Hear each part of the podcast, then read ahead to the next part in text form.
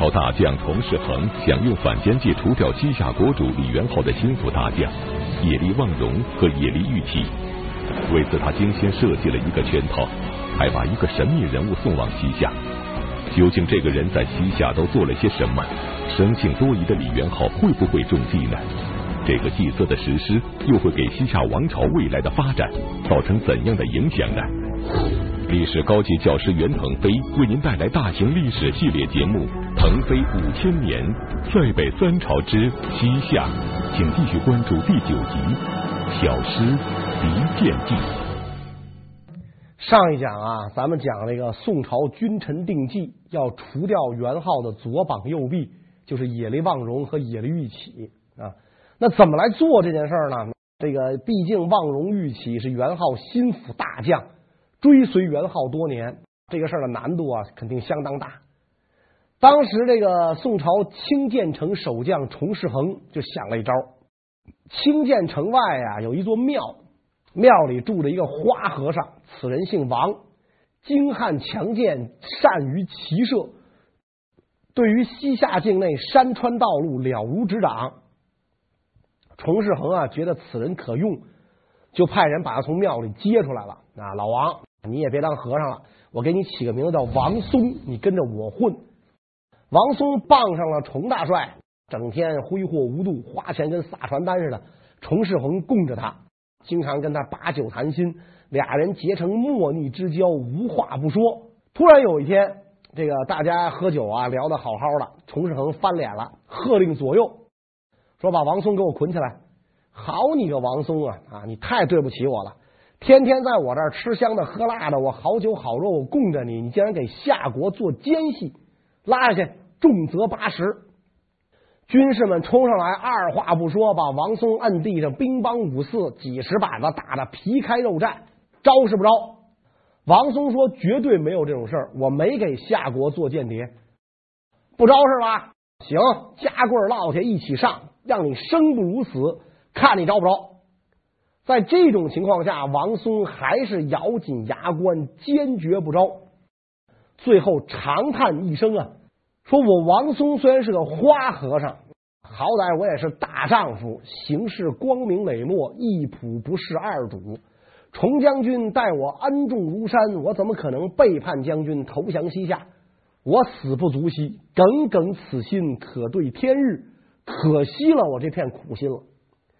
他这话一说完，崇世恒从屏风后面转出来，松绑啊，别打了，左右退下，然后命令亲军小校把这个王松搭入后堂，沐浴敷药，涂上药，身上的血迹擦干净，换上干净衣服，引入内室。崇世恒倒头便拜，吓了王松一大跳。王松说：“您这是干什么呀？我身上有伤，我可没法给您还礼，我跪不下去啊。”崇世恒说：“对不起了，王义士，那我有重任要交给你，你要去夏国呀，实行反间计啊！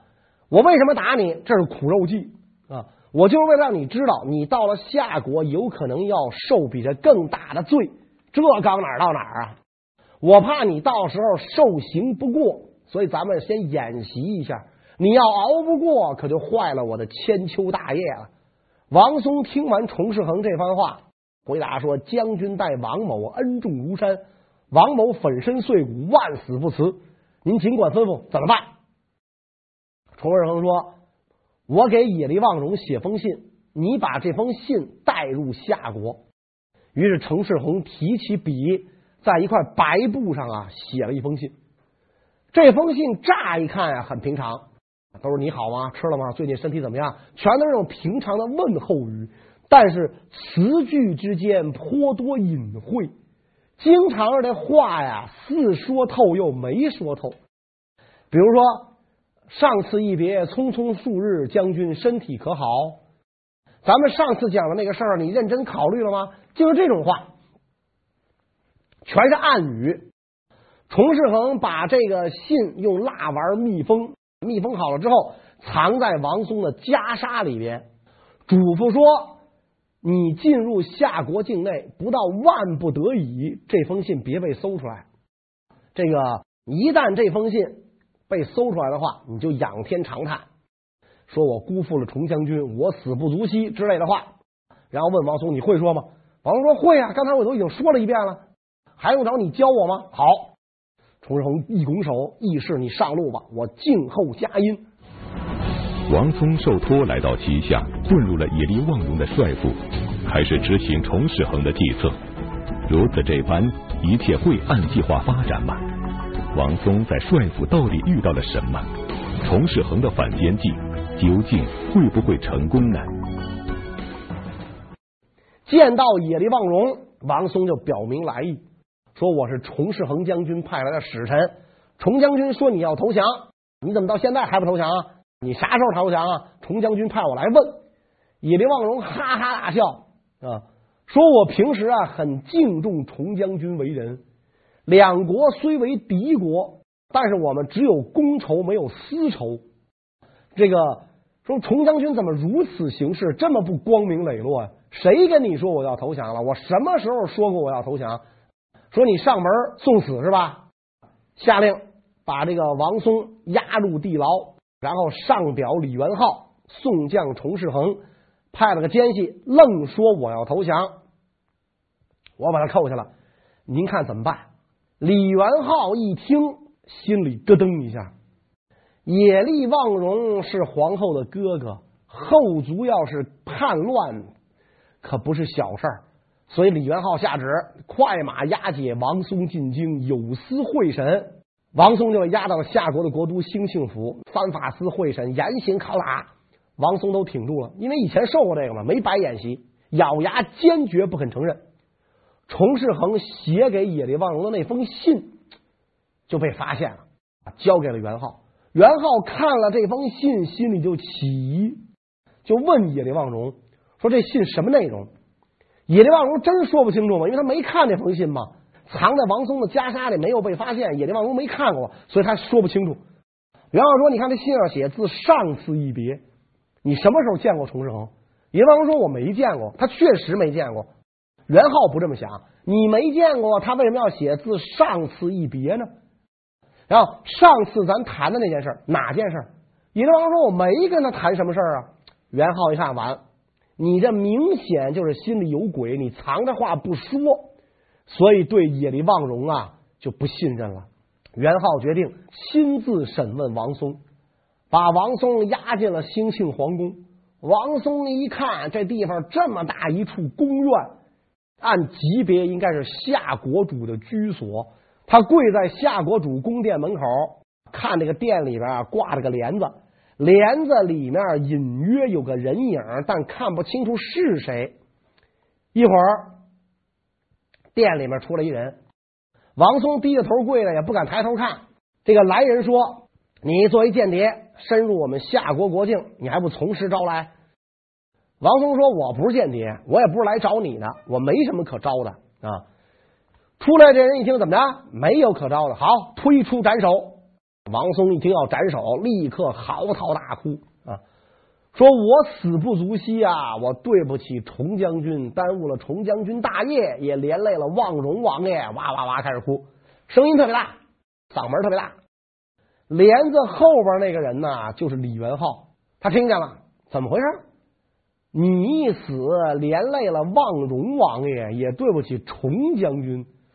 看来这哥俩有事儿。赶紧喝令刀下留人，我亲自审问他，就把王松叫进来了，说我就是夏国主李元昊，你跟我说说这是怎么回事？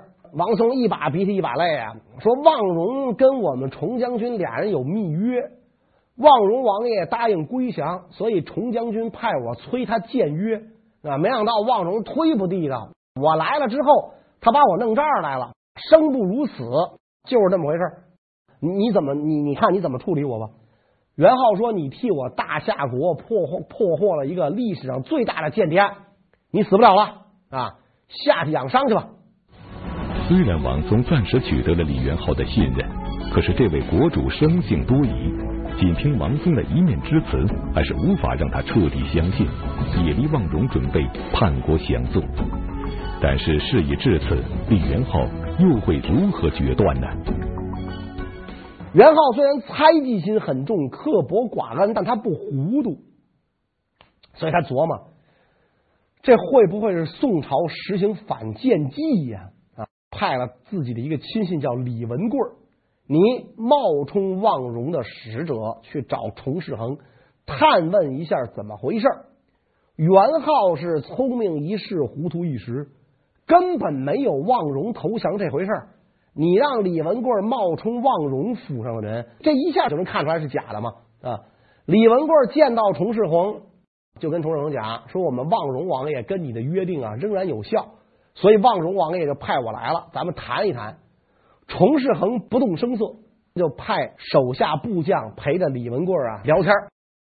两个人虚与委蛇，神侃一番，发现李文贵对于夏国，尤其是兴庆府的风俗物产了若指掌，但是你问他望荣府上的事儿，语焉不详。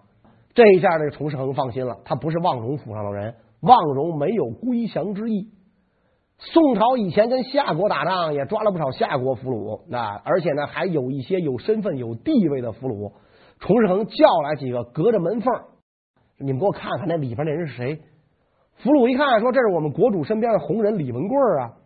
崇世恒一想，天助我也，元昊绝对对望荣起了疑心，所以把李文贵给派来了。行。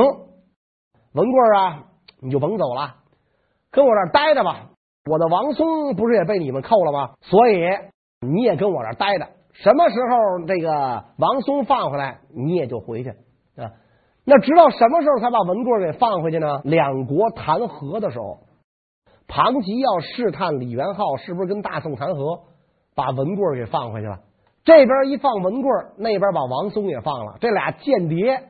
成了双方谈和的撮合人，合议一成，李元昊就琢磨：野力望荣叛国是板上钉钉的事儿了。如果要跟宋朝打仗，还有留他的必要。现在既然跟宋朝谈和，留着野力望荣毫无用处，因此下旨诛杀野力望荣。崇世恒的第一个反间计成功了。李元昊中计，杀掉了大将野力望荣。崇世恒闻讯大喜，立即开始下一步行动。这一次的目标是李元昊的另一个心腹大将野力玉器。针对这一悍将，崇世恒的计划更加周密绝妙，甚至令人防不胜防。究竟骁勇善战、手握重兵的野力玉器是如何被除掉的呢？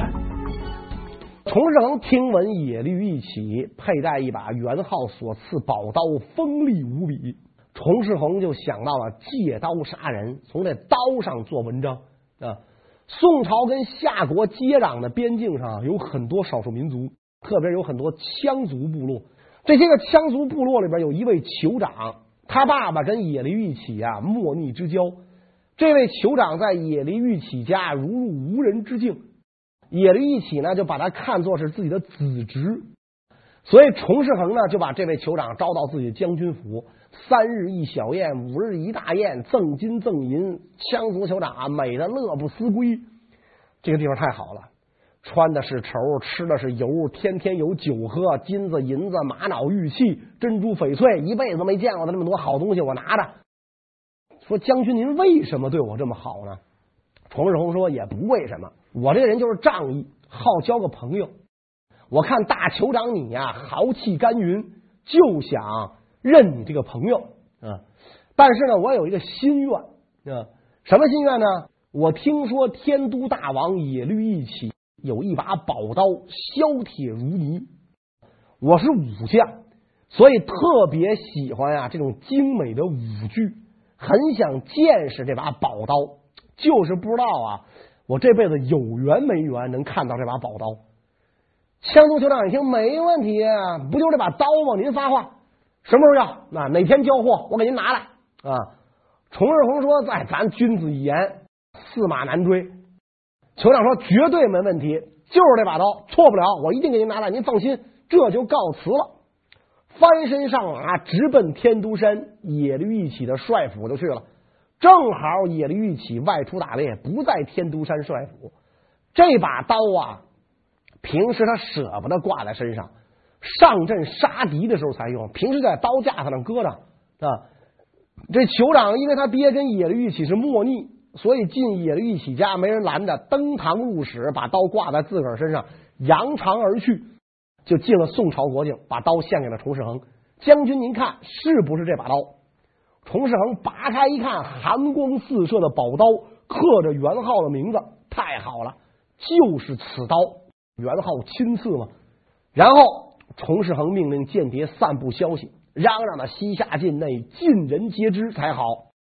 野力玉起大王归降大宋，以腰间佩刀为凭。但是被元昊这个贼酋发现，把玉起大王残酷处死，所以我大宋军民悲痛异常。我准备在边境上做一场盛大的水陆法会，祭祀玉起大王，让西夏国中尽知我大宋仁义。崇世恒找一帮和尚啊，这和尚也都不是真的，打幡的、击鼓的、吹唢呐的，声响弄得越大越好，深入西夏国内数里，别太远，太远跑不了了。然后在山顶上呢，投放纸钱，烧纸钱，这纸钱不知道抹了什么东西，往这火堆里扔，火光熊熊，高达数丈，鼓乐喧天，悲凉的唢呐声响彻大地啊。然后呢，刻了一块灵牌，也立一起大王之灵位。写一篇祭文，这个也刻在木牌上啊，然后把这个写着祭文的木牌啊放火里烧，但是关键的文字不烧，其他地方残缺不全，也不知道怎么烧的。元昊能读懂这是什么意思啊？什么大王弃暗投明啊，归我大宋，不幸遇害，呜呼哀哉，福为上享，类似于这么一通是吧？宝刀搁在这个灵牌的前面，大家跪拜，纸人纸马全都具备，这么动静这么大。远远的西夏巡逻兵就发现了山上着着火啊，打马扬鞭就奔祭祀场所冲过来了。这个和尚们一看西夏兵被引过来了，任务完成啊！这帮人袈裟一脱，上马就跑，比西夏兵都快，一会儿就没影了。啊，西夏兵来到祭祀场所呀，一看，哎呦嚯，发了财了！精美的祭具香炉啊，全是真金白银啊，千两黄金白银做祭品呢。大家伙呢，赶紧往怀里装。突然发现这儿有一块灵牌啊！哎，他们祭谁呢？说咱大家别光忙着往兜里装东西，咱得向上汇报，咱得跟领导领导汇报。他祭谁呢？一看祭野驴玉起，领头的军官大呼不妙。望荣叛变了，玉起肯定心怀不满，他也叛变了。再一看，摆着一把宝刀，拔出来一看，上面刻着我们国主的名号。祭文没有烧尽，关键文字全能读懂，急忙上报李元昊，野驴一起也叛变了，证据确凿，这个物证俱在，人证全跑了。没想到这帮和尚跑得这么快，元昊的猜疑心就起来了，不需要人证了，板上钉钉的证。前几年野驴一起巡边，就曾深入宋境数夜不归，不知道他住哪儿了。说不定就是去找崇世恒谈判投降。李元昊认定野绿一起必反，野力是非除不可。但怎么除呢？啊，把野力是满门抄斩的话，有一个人很可惜。谁很可惜呢？野绿一起的老婆莫藏氏很可惜，因为我看着他了。怎么办呢？只赐野驴一起一人死，美人得留着。野驴一起已经被下狱了，元昊的使者捧着这把宝刀啊，就去见野驴一起，把刀双手呈上，二话不说。您明白什么意思吧？野驴一起拔出这把失而复得的宝刀啊，心里是五味杂陈呐，莫名其妙的丢了，莫名其妙的又拿回来了。但是这一次拿回来，不再是拿它上阵杀敌，没想到不死于寇，死于朝廷。野绿一起仰天一叹，横刀自刎。元昊的这个左膀右臂啊，就全都被宋朝除掉了。野力望荣和野利玉起双双遇害，再加上李元昊对莫藏氏的专宠，野力皇后此时的地位岌岌可危，甚至就连其子宁令哥的太子之位也受到了威胁。那么，日渐失宠的野丽皇后还能怎么办呢？野丽皇后又不傻，一看元昊对谁都那么狠，怎么就对我的前嫂子这么好啊？这意思谁不明白？你杀谁不是满门抄斩？怎么这次杀我哥一人，把我嫂子留下了？啊？这个野丽皇后就一再劝李元昊：“您可千万别对我嫂子下手。身为国主，朋友之妻不可欺，大臣之妻更不可欺。咱现在是国家了，咱不是部落了。你身为一国之君，江山社稷为重，迷恋女色，成何体统？”元昊也很惭愧，觉得这个野丽皇后说的对，听不听另说，但这事不能这么干。既然这样的话，莫藏氏就出家吧。给你的亡夫守灵吧。出家归出家，莫藏氏在庙里可不是潜心修行，这庙就是李元昊的行宫，就跟唐高宗上感业寺看武则天一样。李元昊隔三差五的去礼佛，实际上见莫藏氏，每一次都有贴身保镖跟着，纸包不住火，一来二去，大臣们就都知道了。李元昊一看，既然大家都知道了，那这事儿也甭瞒着了，干脆啊。只要莫藏氏不进都城，不住皇宫，就走到哪儿都带着这个莫藏氏。李元昊外出游猎，行宫别馆都带着莫藏氏。有一次外出打猎，莫藏氏骑马，感觉腹部隐隐作痛，在两岔河又生了一个儿子。李元昊特别高兴，四十多岁的人了，又有儿子了。李元昊给儿子起名叫两岔，因为生在两岔河嘛，所以起名叫两岔。等孩子长大，那两岔这名太难听了，怎么办呢？谐音就是李亮座，这就是后来的西夏第二代皇帝。这个莫藏氏生了孩子之后，他的兄弟莫藏额庞仗着妹妹受宠，得到李元昊的信任，继任国相。莫藏额庞当国相，纯粹就只有个人野心。莫藏氏不是一般女子啊，她知道啊，我现在跟李元昊不清不楚，不明不白。生这么一个孩子，怎么对天下人啊？只有拼一条血路，挤掉野丽皇后的位子，我当皇后，把我儿子立为太子，才能保全我母子性命，才能保全我莫藏氏一门的荣耀。虽然李元昊专宠莫藏氏，对野丽母子日渐冷落，但是野丽皇后毕竟身为后宫之主，母仪天下，何况其子宁令哥还是皇帝的接班人。要想除掉野丽母子，绝非易事。那么莫臧兄妹究竟是如何得逞的呢？兄妹俩正琢磨怎么办呢？想瞌睡的时候，有人这个给送枕头来了。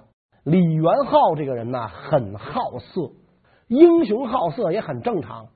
不幸的是呢，他竟看上不该看上的人，比如这莫臧氏，他就不应该看上大臣之妻嘛。你舅子的媳妇儿，自家亲戚，这不太合适，更不该看上谁呢？自个儿的儿媳妇。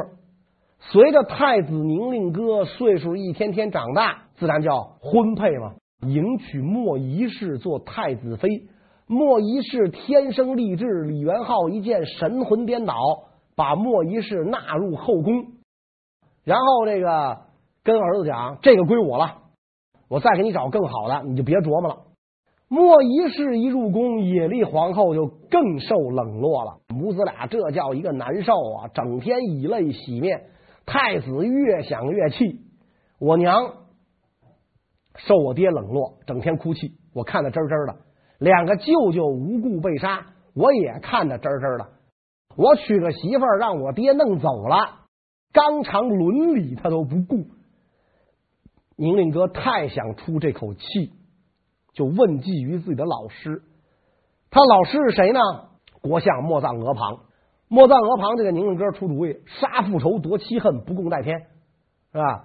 这事儿你要都能忍，大绿帽子戴着痛痛快快的，那你这你人没法混了，是吧？你这要能忍的话，老百姓媳妇儿要让人抢了，得跟人玩命去。你一国储君呐，媳妇儿被抢了，你跟那哭哭啼啼问我怎么办？你是党项男儿吗？有血性吗？是骑马长大的吗？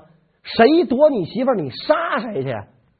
宁令哥说：“我爸爸夺的呀，杀父仇，夺妻恨，不共戴天。夺妻恨我要报了，那我不就杀父仇了吗？”莫藏额庞说：“皇上早晚有一天是要走的，只不过是时间早和晚的问题。皇上早走一天，太子早一日为君，何乐而不为呢？”宁令哥说：“那我要杀了我爹，我能顺利登基吗？”莫藏额庞说：“没问题，我是国相，我是你的老师，你是我的学生，你把他杀了，你做皇帝，谁不支持？我也支持你啊！莫藏额旁想的多绝呀，两边押宝，哪边我都能赢。如果宁令哥把他爸杀了，我就杀了宁令哥，立我外甥两叉做皇帝，我还是太师国相，独揽大权。如果元昊把宁令哥杀了，那顶多我忍几年，两叉还是皇帝。所以他鼓动宁令哥去吧，我支持你。宁令哥也是个愣头青，听莫藏额旁这一番鼓动，小伙子头脑发热，率领部下冲进了元昊的寝宫，一看元昊正搂着自己没过门的媳妇儿酒宴呢，啊，宁令哥新仇旧恨就全上来了。拔刀就砍，李元昊虽然身手不错，但是他喝的高了，他没防备，看得见儿子红着眼睛抡刀过来了，二话不说搂头就是一刀。李元昊躲得慢了点儿，脑袋躲开了，鼻子被砍下了。特别有意思的是啊，党项人杀俘虏，完了就是把俘虏的鼻子割下来做纪念。李元昊这一生不知道割过多少鼻子。最后真是报应不爽，自己的鼻子被切下来了。宁令哥再想挥刀砍的时候，一看父亲一张大花脸，这鼻子上毛细血管丰富啊，血呼呼往外喷。宁令哥就害怕了，第二刀砍不下去了，扔了刀转身就跑。守宫卫士一看太子弑父，这才一拥而上，把太子的随从通通斩杀。太子逃到了国相莫藏额旁府上。跟国相讲，您交给我的任务我完成了，我已经把我爸爸杀了，我估计他活不了了啊，脑袋跟血葫芦似的。您拥戴我为帝吧。莫藏额旁立刻就翻脸了，大逆不道，竟敢弑君杀父，拿下去处斩。太子当时就被杀了，是吧？太子爷糊里糊涂给了爹一刀，然后自个儿也挨了一刀。元昊赶紧得抢救，古代医术水平不高啊，这个鼻子掉了没？有外伤没辙。你说你脖子扭了是吧？然后什么跌打损伤，他能治？弄个阑尾炎他都治不了，何况这鼻子掉了，他有什么招啊？我给你扎针灸是吧？我给你推拿，你扎针灸推拿能把鼻子推回去吗？所以元昊自知不起，感觉自己就要死了啊！自己就剩一个儿子两叉，还不到一岁呢啊，才几个月，怎么办呢？于是这个这个元昊一命由他的从弟韦哥宁令。承继大统，然后元昊蹬腿西去。元昊一蹬腿儿，莫藏额旁立刻篡改诏旨，立自己的外甥李亮作为帝。这就是西夏的第二代皇帝夏懿宗。由于宁令哥弑父，所以也立皇后受牵连处死，也立家族的势力就被彻底扫清了。莫藏氏一门呐。就开始把持夏国的朝政啊，那么这不到一岁的两叉继了位，又会发生哪些故事呢？啊，莫藏氏这位尼姑太后最后的下场又如何呢？关于这个问题呢，我们下一讲再讲。谢谢大家。